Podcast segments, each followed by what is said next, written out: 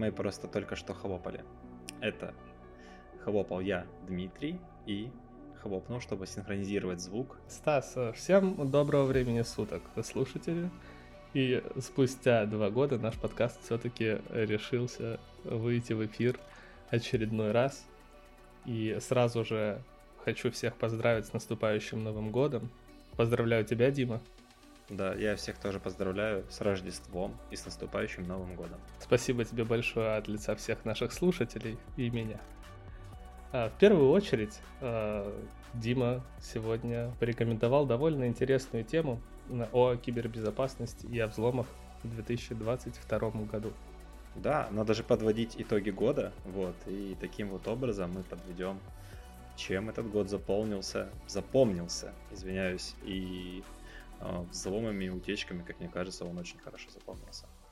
Кадровые утечки и утечки безопасности. Основные темы 2022 года, если не касаться политики, да? Какие у нас, ты помнишь, э, были самые знаменитые взломы в 2022 году? Первый взлом, за который я беспокоился, да, и который очень близко принял сердцу, это взлом а, CD Project Red, кодов исходных, э, Киберпанка, по-моему, Ведьмака это коснулось, и хакер там просил даже определенные суммы для того... Это началось после того, как Киберпанк, к сожалению, провалился, и многие обвиняли, что это кто-то из э, ушедших сотрудников, ну, это сделал, или он с этим связан, и так далее, и так далее. Вот, и для меня это вот новость, за которую я прям в 22 году а, слетел, а затем уже пошли другие очень крупные утечки. Думаю, ты о них расскажешь подробнее.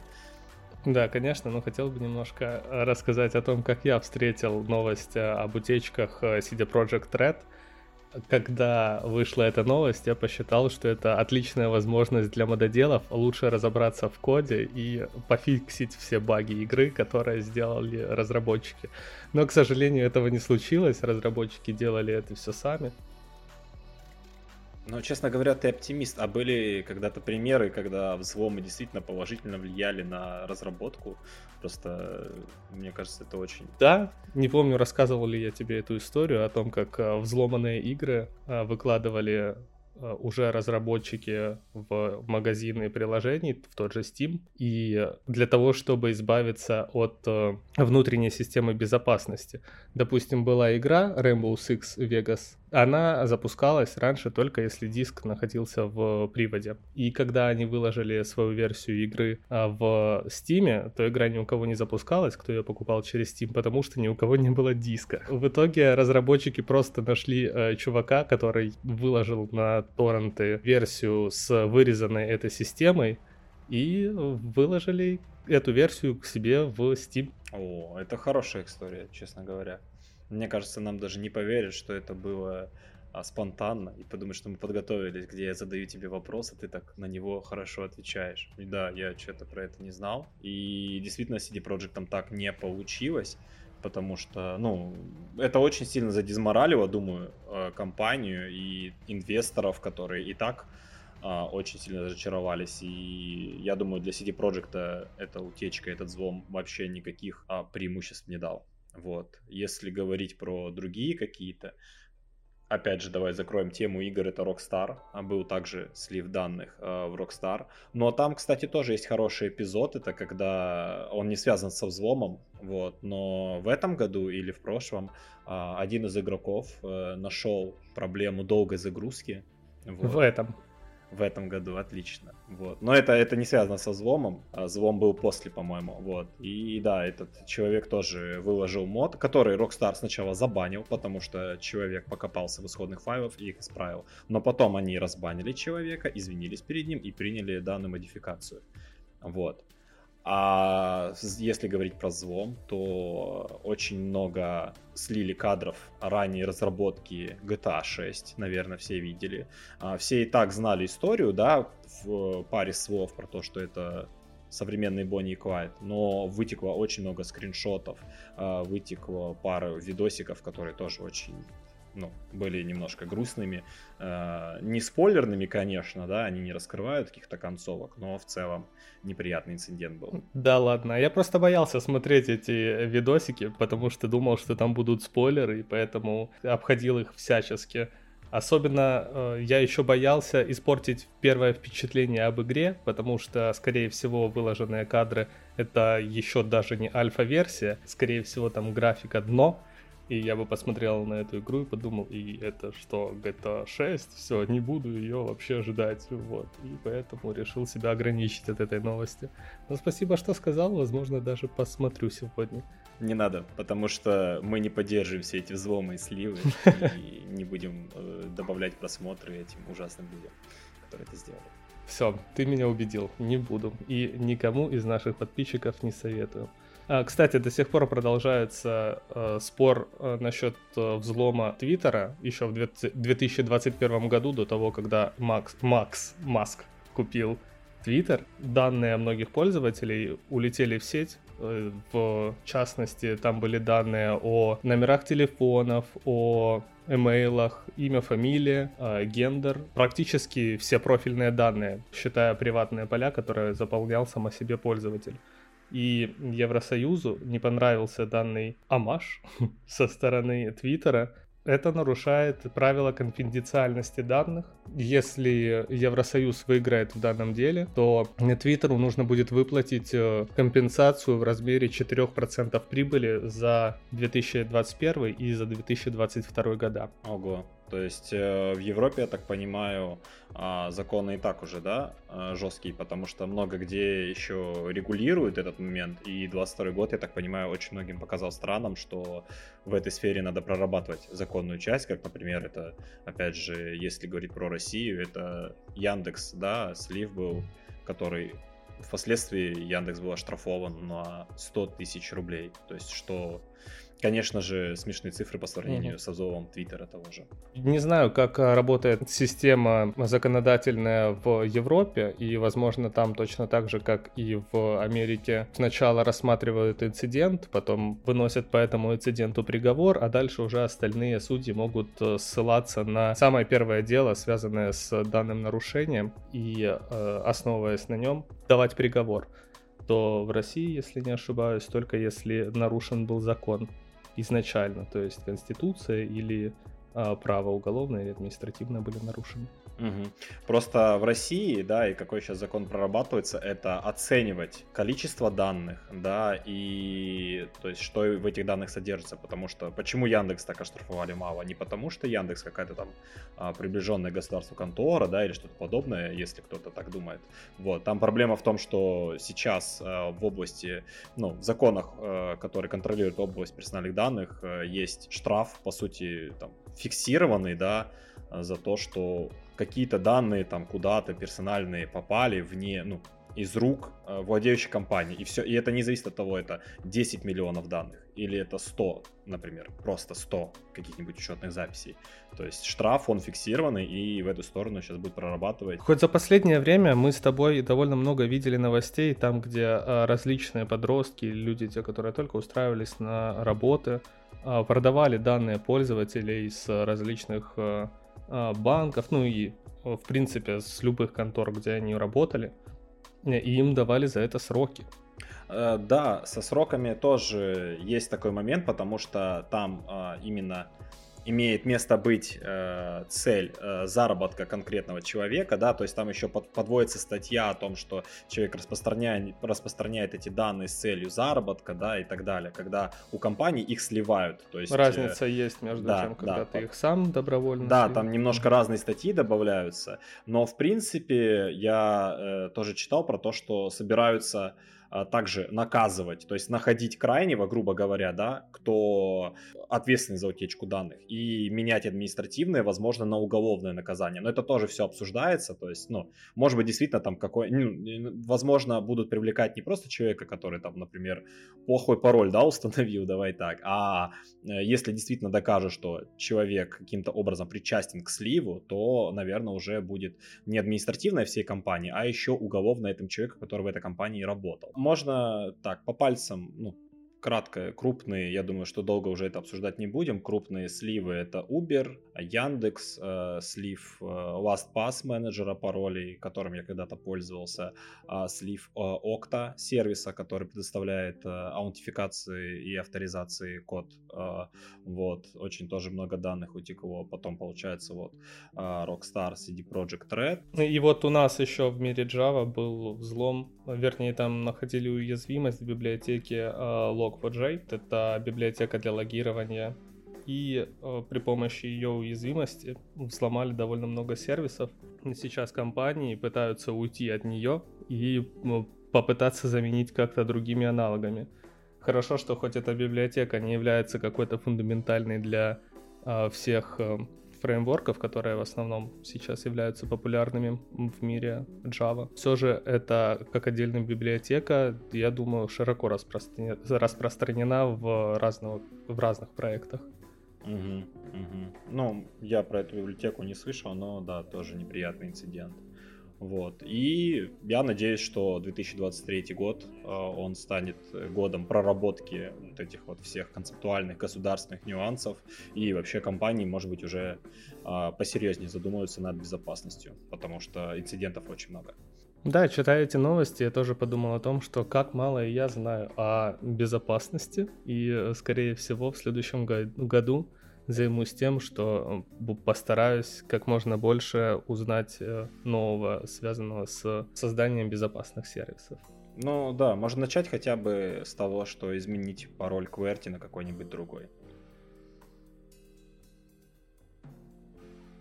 Ты сейчас слил мои данные в интернет, ты это понимаешь?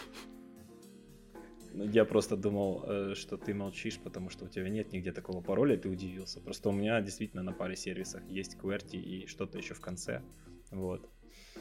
Один, два, три. Ты решил отместку слить мои данные, я понял. Да.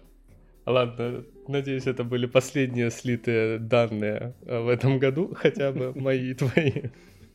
Давай, а мы пойдем дальше. Ты слышал о том, что э, художники э, негодуют на тему того, что даже не то, что художники, а люди негодуют на тему того, что скоро художников заменят э, нейронные сети. И что сети стали рисовать красивее, чем э, большинство современных художников. Так считают э, пользователи всемирной сети интернет. Но пользователи всемирной сети интернет не могут быть неправы, поэтому стоит задуматься, конечно. Да, я про эти события слышал. Вот. Э, на самом деле тема очень интересная в том плане, что это не просто безосновательные, да, как как было, когда выходили видосики Boston Dynamic, что вот там, не знаю, люди на заводах будут не нужны. И на самом деле люди потом столкнулись с этим. Не из-за того, что Boston Dynamic заменил всех сотрудников, но в целом а, автоматизация работы на производствах в крупных компаниях, она действительно пошла в Amazon и так далее. Вот. Здесь сейчас э, тоже похожая ситуация. Вот. Я могу сказать, что действительно есть угроза для некоторых категорий художников, но далеко не для всех и не сейчас, скажем так. То есть есть время, э, как я считаю, э, проапгрейдить свои скиллы и стать не просто человеком, который э, что-то пишет, там, не знаю, заказчику за 3 копейки, а человеком, который занимается больше не ремеслом, а искусством. Э, хочу, наоборот, успокоить, как я понимаю, ты тоже успокоил. Но я хочу чуть больше успокоить творцов, э, художников. Э, и, допустим, мы можем вспомнить время, когда бунтовали и переживали за свою работу бухгалтера но в итоге они никуда не деваются, и их работа хоть и является автоматизированной, но все равно их услуги востребованы, потому что зачастую бухгалтера являются не только людьми, которые подсчитывают э, финансовую часть да, компании, э, но и также редактируют, помогают улучшать системы, которые как раз э, призваны облегчать этим заниматься. А ты помнишь бунт бухгалтеров, который начался во время выхода калькулятора или когда был бунт бухгалтеров? Я просто не а я не помню, если не ошибаюсь, где-то в году, наверное, 10-11 э, в Европе была проблема того, что э, автоматизированные системы начали развиваться довольно сильно, и бухгалтера говорили о том, что вот, нас скоро автоматизируют, и мы больше никому не будем нужны. Mm, я понял. Но на самом деле, действительно, если если бухгалтеров не заменили, то, как я считаю, да, не в обиду всем бухгалтерам, вот, э, работа художника в ней больше абстракции и какого-то искусственного жеста, э, иск, жеста, жеста искусства, давайте так скажем. Вот. Давайте. И эту работу не так просто заменить, да, хоть можно действительно э, сгенерировать какой-то очень красивый баннер, введя там 10 ключевых слов, а, да, как говорят, что нету теперь, не будет теперь а, там проблем с правками, там, что кто-то что-то не так там изобразил, нарисовал, то есть ты просто стираешь и пытаешься сгенерить заново, но так или иначе очень много решает коммуникация человека друг с другом, где действительно каждый элемент оттачивается, то есть если, например, мы говорим про какие-то мелкие конторы, да, где просто, я не знаю, могут там повесить на плакат какой-то какой-то да. вызывающий текст и баннер, да, то если мы говорим про крупный бизнес, я думаю, что там как, э, как в гербарике важен каждый штрих, и там художники никуда не денутся. Да, я с тобой полностью согласен. Еще бы хотел привести аналогию в том плане, что а, разница между заказчиком и художникам становится размытой, потому что сейчас э, нейронная сеть, которая дел... создает рисунки, является тем же самым исполнителем, а уже художник может становиться заказчиком. И для того, чтобы его рисунок становился э, более востребованный или подходил к требованиям, которые он хочет, ему нужно научиться коммуницировать с данной нейросетью и создавать правильные теги и параметры для того, чтобы увидеть именно то, что, необход... ну, то, что он хочет увидеть. Потому что сейчас то, что я вижу в качестве результатов рисунков нейросети, довольно красивые, качественные изображения. А, но какова релевантность данных изображений? То есть, что задавал пользователь и что он хотел получить? И является ли полученный результат тем, что он хотел увидеть? Это интересный вопрос. И мне надо на него ответить? Нет, нет, на самом деле тебе незачем на него отвечать, потому что мне кажется, что каждый сможет для себя ответить на этот вопрос, потому что вопрос открытый, вот. Э, ты можешь высказать свою позицию на это, ну, свою точку зрения на э, этот вопрос. А, раньше был э, у нас э, бизнес построен каким образом? Приходит заказчик, говорит, нужно нарисовать такого-то человека на таком-то фоне, мы хотим его видеть такого-то размера, чтобы повесить его как баннер. Художник рисует это, рисует это изображение, создает это изображение, и дальше при помощи некоторых правок э, они приходят к какому-то общему консенсусу. То сейчас нейронная сеть не может редактировать свое же изображение. То есть э, надо художнику объяснить правильно, что нужно нарисовать, а она, скорее всего, нарисует не то, что ты хотел сначала, и тебе нужно будет постоянно подстраивать заново э, свои теги и свои запросы к этой нейросети для того, чтобы получить более-менее подходящее сообщение. И то, скорее всего, придется дальше самому редактировать это изображение для конечного пользователя, клиента. Ну да. Кстати, у меня появилась идея получше. А, приходит заказчик, да, дает ТЗ, художник убивает ключевые слова в нейронную сеть, получает изображение, показывает заказчику, заказчик недоволен, и художник вручную уже корректирует это изображение. Молодец. Да. Если заказчик доволен, переходим к следующей работе. А мы переходим к следующей теме. Google запустил возможность детям отправлять запрос на покупку э, приложений или внутри приложения различных фич родителям. То есть родители теперь должны подтверждать как каждую покупку ребенка через родительский аккаунт. Да, да. На своем устройстве у них будет, получается, а, приложение, а, на которое будут приходить запросы пушем, да, или там еще как-то, но, скорее всего, пушем. Вот, родитель а, открывает этот пуш, смотрит там сколько стоит та или иная услуга, что это за услуга, да, от какого профиля, да, если там несколько детей, и подтверждает либо отклоняет э, данную услугу. А, при том, что если, ну, если описать концепцию, чем она удобна, тем, что действительно каждый запрос будет обрабатываться отдельно, то есть это не так, что ты разрешил ребенку юзать это приложение. Карточку. Да, это приложение. Например, э, Бравл Старс ребенок захотел себе купить какую-то валюту, и ты разрешил, и ребенок себе ее покупает просто сколько угодно. Нет, это каждый раз ребенок запрашивает у родителя, и родитель, соответственно, разрешает. А другой вопрос, что родителю надо предотвратить доступ к своему устройству от ребенка, да, вот, но это уже как бы больше от родителей зависит. Да, также, как я понял, несовершеннолетние не могут добавить средства платежа в свои аккаунты, и Поэтому создается как раз этот э, семейный аккаунт, в который приглашаются дети, и дальше они могут использовать семейную карточку. И вот как раз с этой семейной карточки будут списываться деньги с последующим запросом от э, родителя.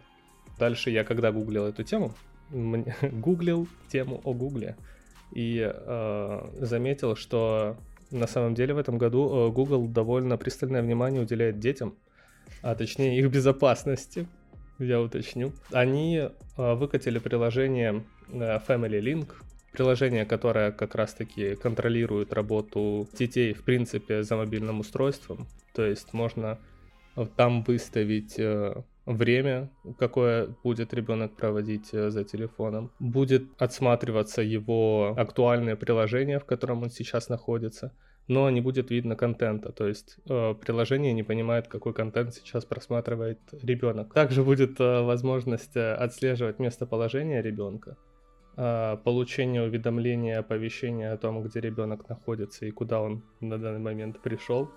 А доступность э, инструментов зависит от того, какой телефон у ребенка. То есть, если у вас на телефоне нет GPS, то вряд ли вы сможете узнать, где ваш ребенок находится. А можно контролировать покупку э, и э, подстраивать э, рекомендательную систему под своего ребенка. Прочитав это все, мне стало интересно посмотреть, какие комментарии люди пишут на этот счет. Тебе интересно? Да. Русскоязычные пользователи? Русскоязычные или... пользователи. Пишу Интересно. от лица родителя. Мне кажется, это ужасное приложение, где личная жизнь детей просто, э, просто даже невероятно жалобу. Короче, блядь, ладно, это так, этот пропустим. Тут написал какой-то нездоровый человек. Вот. Э, дорогие Google, я, конечно, все понимаю, но такие приложения это слишком, ведь родители ведут себя неадекватно, э, скачивая его и отслеживая каждый шаг ребенка. Это же так весело и интересно, чем же он там занимается. Прослушивать его разговоры, хоть, кстати, мне довольно интересно, можно ли это сделать при помощи этого приложения, потому что в описании приложения написано, что ну, ничего не написано про прослушивание разговоров. Э, и ставить ограничения по времени. Дорогие родители, никогда не устанавливайте это приложение своим детям. Возможно, эти комментарии писали дети. Да, кстати, ты сейчас об этом, я об этом даже не подумал, действительно, может быть. И они тем самым э, хотели от вида родителей э, бастовать, да, и получается Google бы увидел, сколько родителей недовольно, и отменил бы данную доработку, конечно. А, комментарий, скорее всего, не от ребенка, в кавычках, не от ребенка. Я думаю, что как раз-таки от несовершеннолетнего. Итак. А от сотрудников Google, да? Да, да, да. Итак, мне 29 лет, моя дочь иногда сидит в телефоне, но тем не менее я считаю это приложение ужасным. Нарушение личной границы детей, и создав это приложение, вы даете не очень хорошие родителям возможность, хорошие родителям возможности вырастить не нормального ребенка, а паранойка. Или же вообще не вырастить. Подожди, ну я подруга, ты разрушил мои подожди, ожидания. Подруга дочери на наших глазах сбросилась с крыши из-за из-за вашего приложения. Простите, но из-за вас уже лишились жизни как минимум 50 детей. Интересная новость для России 24, тебе не кажется? А... Google убивает русских детей. Ладно, ладно. А просто на самом деле, да, тут можно вспомнить серию Черного зеркала. Да, я тоже но... его вспоминал, когда а, читал. Да, но хотелось бы немножко все-таки проговорить про то, что действительно очень много зависит не от приложения, да, которое предоставляет те или иные возможности. Потому что на самом деле, давайте так, Google не первый, кто это все-таки детский контроль вводит там и так далее. То есть хорошо, они это делают, они это встраивают. Опять же, они это делают больше для монополии на Android устройствах, да, чтобы все это было уже там включено. Но в 2021 году, в 2020 вы могли установить, например, э, родительский контроль от Касперского. И это ничем не отличалось. Поэтому на самом деле те пользователи, которые пишут, они не шарят немного в теме. Да, но немножко о другом хотел сказать. И чем больше таких программ слежения, тем больше способов э, дети, дети в том числе, придумывают обхода этих систем. Потому что я сам сталкивался с тем, что ставил а, своей сестре подобный контроль, да, и как она мне в, уже впоследствии рассказала, а, как она его обходила. Там есть приложения, которые подписаны а, другой категории, подписаны другим названием, да, например, а, вы ограничиваете пользоваться социальными сетями, например, до двух часов в день, да, и можно найти в интернете спокойно на Android э, ВКонтакте, который помечен как обучение. То есть у него подпи- подписан именно внутренний, ну, скажем так, категория приложения определяется как обучение. Скорее всего, там перебито внутреннее имя под какое-то другое приложение, да, или какой-нибудь айдишник. Вот, и кстати, я... есть же возможность э, и запустить приложение из-под Телеграма, то есть скинуть себе ссылку на сайт, а потом дальше запустив Телеграм. Более, более того, да, можно еще и на сайты э, заходить через VPN. Очень-очень много способов, которых и так уже знают дети, да. Возможно, эти все способы, которые сейчас придуманы, и они будут работать только на тех, кто, ну, кто еще не привык к свободе в своем мобильном устройстве, да, кто только мобильное устройство получил. Но те, кто привык, я думаю, они найдут множество способов. Поэтому это так же, как и какой-то экзамен, да, который больше не проверяет, насколько ты правильно знаешь ту или иную тему, насколько ты умело прячешь шпаргалки, здесь то же самое. Я думаю, самый лучший способ обезопасить детей — это как а, в знаменитом стихе Маяковского «Кроха, сын к отцу пришел и спросила Кроха, что такое хорошо, что такое плохо». И нужно точно так же родителям уделять время своим детям и разговаривать, и говорить, почему им нежелательно смотреть то или иное — а не просто так ограничивать. Потому что запретный плод сладок. И да, если вы это сделаете, не объяснив причины, то, я так думаю, у ребенка появится еще больше мотивации посмотреть. Он даже и после ваших разговоров, скорее всего, полезет туда и посмотрит то, что ему не надо смотреть. Но если ограничивается доступ без явной на то причины для ребенка, я думаю, он, скорее всего, посмотрит и еще останется на вас обижен. Ну, да, согласен. Разговаривайте с детьми, потому что на данный момент не существует еще искусственного интеллекта, который делал бы это за вас. Вот. Но когда появится, мы обсудим это. Кстати, я хотел тебе предложить, э, давай, может, попробуем э, провести эксперимент и на следующем подкасте э, рассказать о его результатах. Я себе установлю Google вот этот Family Link приложение, и скажу, что я являюсь твоим ребенком, а ты будешь меня отслеживать. И посмотрим, какие у тебя вообще были возможности. Это интересный эксперимент, я согласен. Но только с учетом того, что я устанавливаю все те права, которые мне нужны на твоем устройстве, правильно? Да-да-да, mm, только предупреди, а то я его буду класть вообще в другую комнату или отдам соседям до конца эксперимента. Вдруг ты меня подслушивать будешь? Я, как э, ответственный родитель, с тобой сначала поговорю об этом, а потом сделаю. Ну что, я думаю, на этой довольно необычной ноте можно и закончить наш сегодняшний разговор. Тебе есть еще о чем сегодня хотелось бы поговорить? Нет, на самом деле. Я думаю, что мы много сказали, много что э, раскрыли, подытожили, и в принципе это хороший завершающий подкаст этого года, я думаю. Это более того, это еще и начинающий подкаст этого года, потому что в этом году у нас их еще не выходило. Так что желаю нам выпускать подкасты как можно чаще и как можно интереснее. А всем спасибо, с наступающим. Ставьте лайки и подписывайтесь, где только это возможно. Всем хороших праздников! Всем пока.